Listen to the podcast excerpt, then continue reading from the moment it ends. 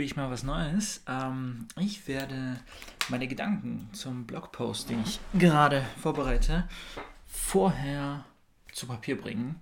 Ähm, aber so zu Papier bringen, dass ich es euch zeigen kann und währenddessen ein bisschen erzählen, was mir in den Kopf geht und wie es zu dem Blogpost genau kam. Und das Ganze nehme ich auf, hier natürlich direkt und an der Seite, um euch zu zeigen, was ich da aufschreibe, was ich da kritzle. Also kommen wir erstmal zum Thema des Blogposts. Ähm, es ist vom Jahresplan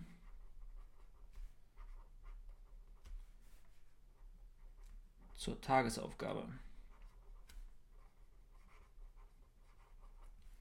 Das ist der Titel. Und hier geht es ganz klar darum, aus dem großen, ja, aus der großen Vision, die wir erarbeitet haben, die in dem ersten Blogpost des Jahres ähm, behandelt wurde. Also ähm, wenn man sich das ganze Jahr anguckt und das, was wir ähm, darin planen, das herunterzubrechen und daraus zu erfahren, was ist dieses kleine Element ja, da rein zu zoomen und, und hier vom großen Jahresplan, den wir haben, rüber zu gehen zur kleinen Tagesaufgabe.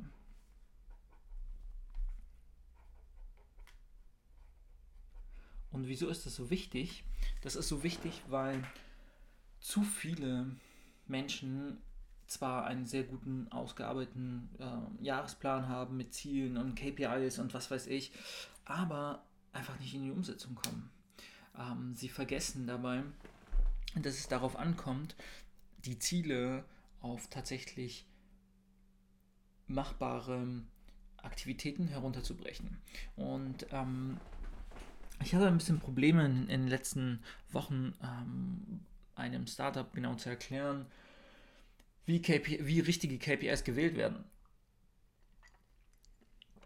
um den Erfolg zu messen und auch um zu messen, ähm, was sie verändern sollten. Und dabei ist mir aufgefallen, dass KPIs so, ein, so eine kleine Schwäche haben. Ähm, jetzt müsstet ihr natürlich wissen, wie der Business Model Canvas aufgebaut ist. Also wer den Business Model Canvas nicht kennt, ähm, googelt es.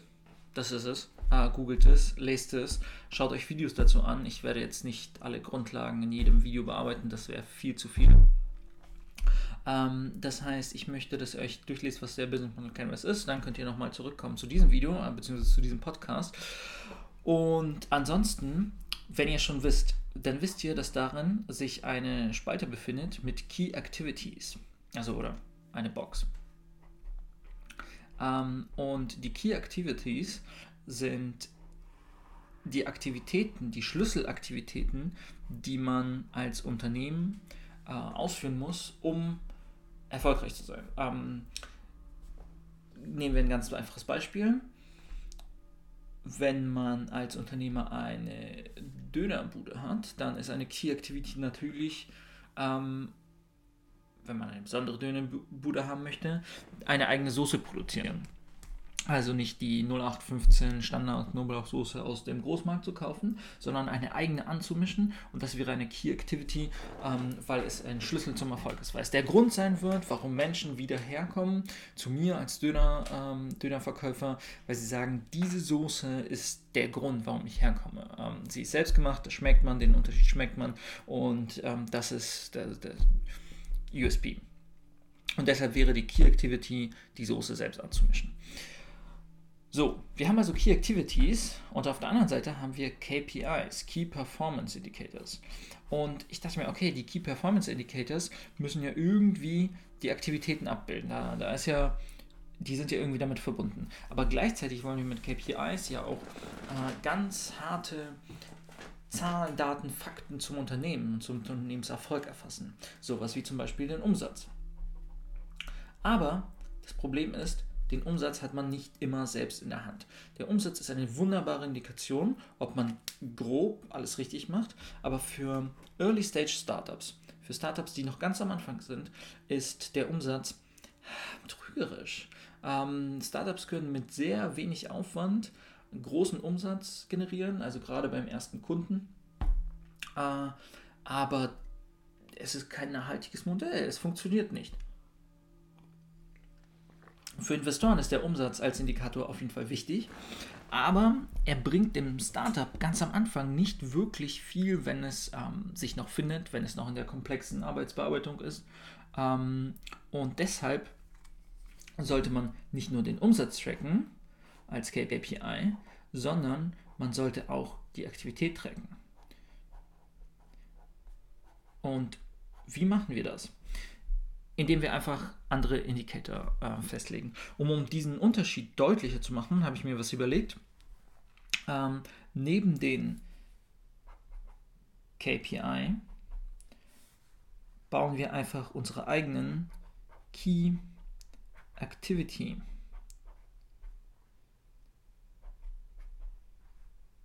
Indicators. So.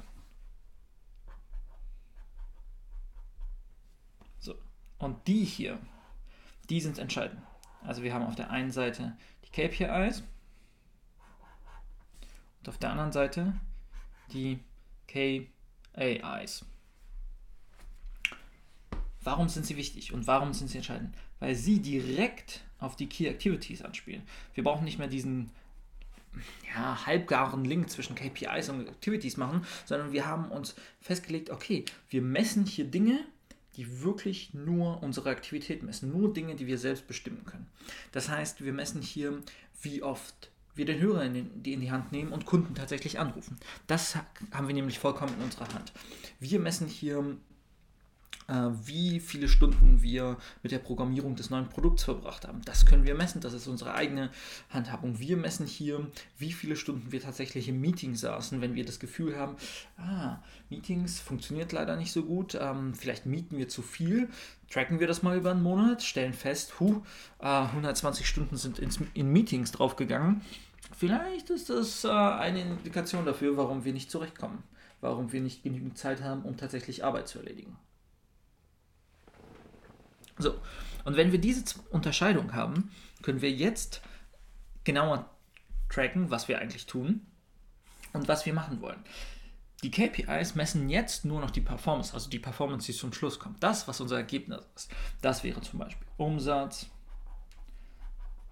Anzahl Kunden, ähm, was wollen wir noch? Ähm, wenn wir Events organisieren, ähm, Eventbesuche. So. Eventbesuche können wir nicht wirklich kontrollieren. Wir können natürlich darauf hinwirken, dass mehr Leute zu unserem Event kommen. Aber wie viele Leute tatsächlich an dem Abend kommen, liegt tatsächlich nicht mehr in unserer Hand. Es könnte regnen. Es könnte eine Gegenveranstaltung genau überraschend stattfinden und, ähm, und deswegen bleibt die, bleiben die Gäste weg. Das sind also alles, das ist die Performance, das ist die Leistung, die wir tatsächlich am Ende erbracht haben, die messen wir in KPIs. Und bei den Key Activity Indicators messen wir das, was wir selbst tun können. Also zum Beispiel, wie viele Personen habe ich eingeladen?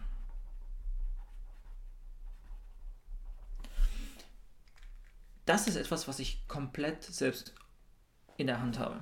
Und ich kann hier feststellen und unterscheiden, wie viele Personen habe ich, jetzt im Fall der Event, äh, Eventorganisation, online eingeladen, wie viele habe ich persönlich eingeladen, wie viele habe ich am Telefon eingeladen. Und wenn ich diese verschiedenen Dinge mir mal bewusst mache, kann ich feststellen, oh, wenn ich Leute online einlade, dann kommt jeder Zehnte von den Leuten, die ich eingeladen habe. Wenn ich Leute am Telefon einlade, kommt jeder fünfte. Und wenn ich Leute persönlich eingeladen habe, kommt jeder dritte.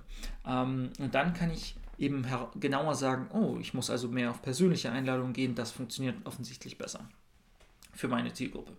Ähm, das ist die Hauptstärke von den Key Activity Indicators. Und diese Key Activity Indicators sind die Tagesaufgaben. Das ist tatsächlich das Klein-Klein, was wir täglich machen müssen, um unsere Performance, um unseren Jahresplan auf die Spur zu bringen. umzusetzen, den Erfolg zu haben. Äh, und in dem Blogpost, in dem kommenden Blogpost, wird es also darum gehen, wie man vom Jahresplan, wo man ein großes Ziel hat, und nehmen wir, nehmen wir das Beispiel Umsatz.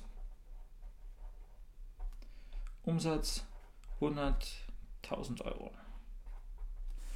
So, das wollen wir herunterbrechen auf eine Key Activity und eben auf einen Key Activity Indicator. Das ist nämlich die KPI, der Umsatz.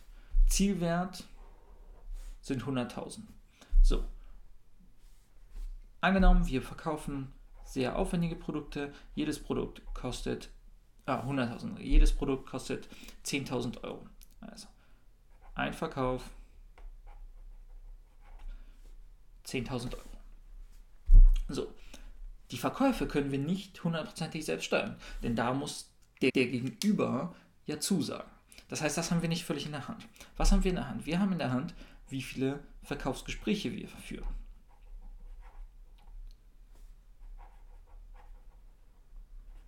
Und dann fragen wir uns wieder, haben wir das vollständig in der Hand? Na, vielleicht nicht. Vielleicht können wir eben nur steuern, dass wir eine Person einladen, aber ob sie zusagt, ob sie tatsächlich auftaucht, da gibt es auch eine Quote.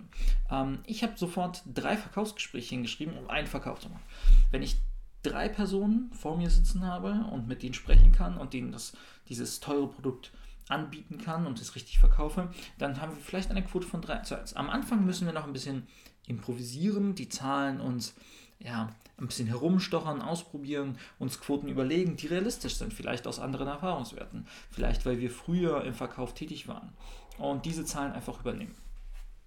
So, drei Verkaufsgespräche. Und um drei Verkaufsgespräche zu haben, tatsächlich vor Ort mit der Person, ähm, weiß ich, dass ich persönlich sechs Verabredungen brauche. Sechs Verabredungen, wo ich am Telefon eben sage, hey äh, Matthias oder hey äh, Maria, ich möchte dir ein richtig gutes Produkt vorstellen, ähm, kostet 10.000 Euro, aber es ist zu kompliziert, um das alles am Telefon zu erklären. Lass uns treffen. Und Marie kennt mich, weiß, dass ich gute Sachen verkaufe und trifft sich mit mir, beziehungsweise verabredet sich mit mir. Ähm, wenn ich sechs Verabredungen mache, wird trotz allen Zufalls und Stau und hier und in letzter Sekunde Sachen dazwischen gekommen, werden drei, äh, drei Verkaufsgespräche stattfinden, von denen ein Verkauf generiert wird. Das heißt, ich habe jetzt hier ein 6 zu 1 Verhältnis. Und die sechs Verabredungen, damit die klappen, muss ich zum Beispiel 10 Personen anrufen.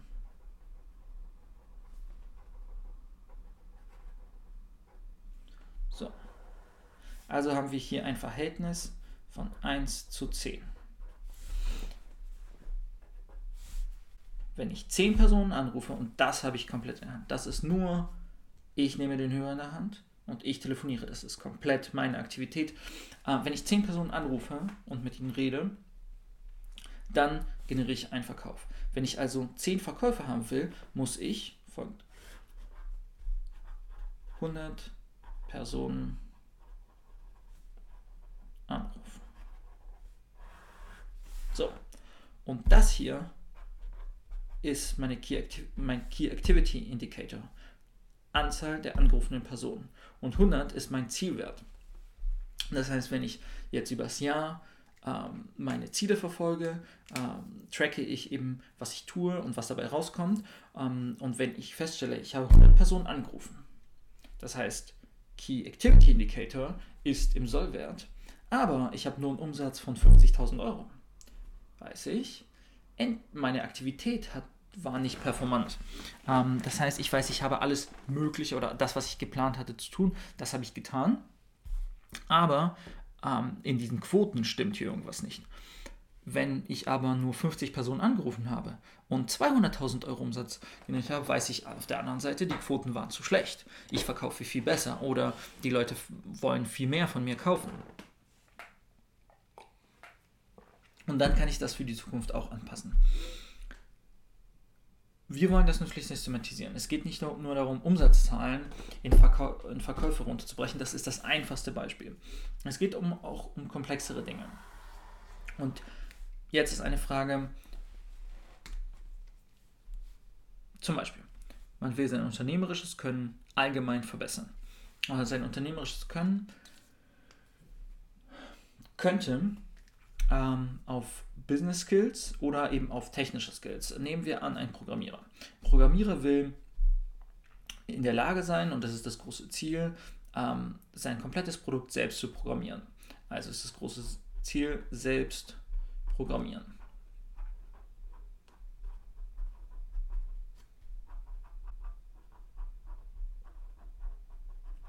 So, und Jetzt brauchen wir eine passende Key Performance, einen passenden Key Performance Indicator, also eine Messgröße, um das herauszufinden. Und wir können jetzt ganz beispielhaft sagen, ähm, dass von den zehn Funktionen, die sein Produkt haben soll, müssen fünf Funktionen fertig sein am Ende der Zeitspanne. Es kann ein Jahr sein, es kann drei Monate sein, das hängt natürlich von der Person ab. Also Key Performance Indicator ist, wie viele Funktionen online sind, wie viele Funktionen sind shippable, wie viele Funktionen funktionieren tatsächlich in dem Produkt, in, dem, in der Software. Und jetzt weiß die Person aber, um diese Funktionen zu implementieren, muss sie sich noch weiterbilden. Und dann ist die Frage, wie viele Stunden, ja, und da kommt die Key Activity Indicator, äh, wie viele Stunden ähm, hat der Programmierer sich weitergebildet? Also wie viele Stunden Weiterbildung? So, und jetzt muss man sich sagen, gut, hier haben wir noch, wissen wir noch nicht genau, welche Größe es am Anfang sein wird. Hier müssen wir ein bisschen schätzen. Zielwert könnte am Anfang sein, pro Funktion, die eben neu ist, ähm, will der Programmierer 15 Stunden Weiterbildung investieren. Das heißt, er denkt sich, dass wenn er 15 Stunden an der Umsetzung einer Funktion sitzt, beziehungsweise am Erlernen der Umsetzung sitzt, wird er in der Lage sein, diese Funktion ähm, zu machen. Gleichzeitig braucht er noch eine andere Key wie viele Stunden tatsächlich Programmierung. Denn unabhängig von der Weiterbildung muss der Programmierer sich auch irgendwann hinsetzen und tatsächlich die Funktion programmieren. Und da sagte sich, nachdem ich 15 Stunden ins Lernen investiert habe, werde ich die Funktion innerhalb von 10 Stunden programmieren können. Und diese Aufteilung von Key Performance Indicators zu Key Activity Indicators, diese Aufteilung erlaubt dem Programmierer nachhaltig festzuhalten, wie viel er tatsächlich arbeiten muss und wie er, worin er mehr Energie investieren muss, um die Performance zu bringen, ähm, die, das, was am Ende funktionieren soll. Äh, denn wenn er feststellt, er hat fünf Funktionen fertig gekriegt und er hat aber nur fünf Stunden pro Funktion Weiterbildung genossen und nur fünf Stunden pro Funktion programmiert, dann weiß er, dass er sehr viel performanter ist und kann sich im nächsten Zeitraum, sei es im nächsten Jahr, sei es in den nächsten drei Monaten, ein viel höheres Ziel setzen. Ein Ziel, was mehr zu seinen Leistungen, zu seiner allgemeinen äh, Kondition passt. Auf der anderen Seite ist es natürlich so, dass er vielleicht feststellt, nachdem er 15 Stunden Weiterbildung genossen hat, braucht er keine 10 Stunden pro Funktion, sondern 20 Stunden pro Funktion. Dann die, liegt die Überlegung nahe, dass seine Weiterbildung noch nicht gut genug war. Vielleicht muss er 20 Stunden Bildung und Ausprobieren einplanen, bevor er äh, mit der tatsächlichen Programmierung, also mit der Umsetzung beginnen kann. So, und das ist grob der Inhalt des Blogposts. Ähm, dieses Herunterbrechen ist super wichtig. Äh, ich denke, dass das ein, ein Schlüsselelement sein wird in, in der Unternehmung vieler Menschen, in vielen Startups, die Unterscheidung zwischen Key Performance Indicators und Key Activity Indicators. Ähm, ich lege euch das nahe. Ähm, ich habe das persönlich noch nirgendwo anders gesehen. Das heißt, es stammt aus meiner Feder. Ähm, und ich würde mich freuen, wenn ihr das natürlich verbreitet als frohe Botschaft und den, den Blogpost teilt oder diesen Podcast. Ich würde euch aber auch einfach nach Feedback fragen. Ähm, was für Erfahrungen habt ihr gemacht? Ähm, benutzt ihr Key Performance Indicators? Und wenn ja, könntet ihr euch, habt ihr schon mal dieses Problem gehabt, dass die Key Performance Indicators irgendwie etwas tracken, was euch nicht wirklich weiterbringt? Äh, könnt ihr euch vorstellen, Key Activity Indicators zu benutzen? Und probiert das mal aus. Sagt mir mal, wie gut es geklappt hat bei euch. Für mich persönlich funktioniert es super. Ich mache das äh, seit einiger Zeit, ohne es so formuliert zu haben. Ich habe es bis jetzt auch immer Key Performance Indicators genannt, die ganze Zeit, alles. Aber jetzt habe ich es aufgeteilt und erst jetzt fällt mir auf, warum ich, warum es mir persönlich so leicht fällt, welche für mich zu definieren und anderen Menschen so schwer. Und jetzt habe ich das mal in Worte gefasst und tatsächlich die Unterscheidung gemacht, also sozusagen die Theorie hinter der Praxis äh, mal aufgelistet, die ich tatsächlich umgesetzt habe, schon etwas länger für mich persönlich. Ich hoffe, es hat euch gefallen und ich hoffe, es bringt euch was. Und ich wünsche euch sehr viel Erfolg. Bis bald.